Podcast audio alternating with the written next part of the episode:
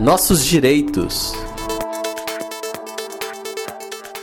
Olá, ouvintes do Brasil de Fato. O feirão limpa nome do Serasa foi prorrogado para até 23 do 12.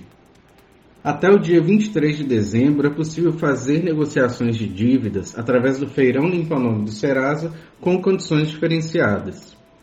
Nessa edição, há estabelecimentos dos mais diversos gêneros, dentre bancos, lojas de departamento, lojas virtuais, operadores de telefonia e internet, financeiras, hipermercados, faculdades, construtoras, planos de saúde e locadoras de veículos.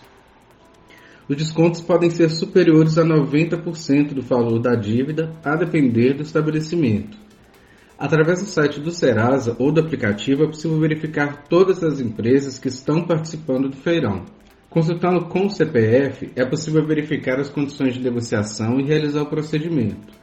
Caso seu nome esteja inscrito no cadastro de inadimplentes, após o pagamento, a própria empresa que fez a negociação deve solicitar a exclusão do nome do cadastro no prazo de até 5 dias úteis.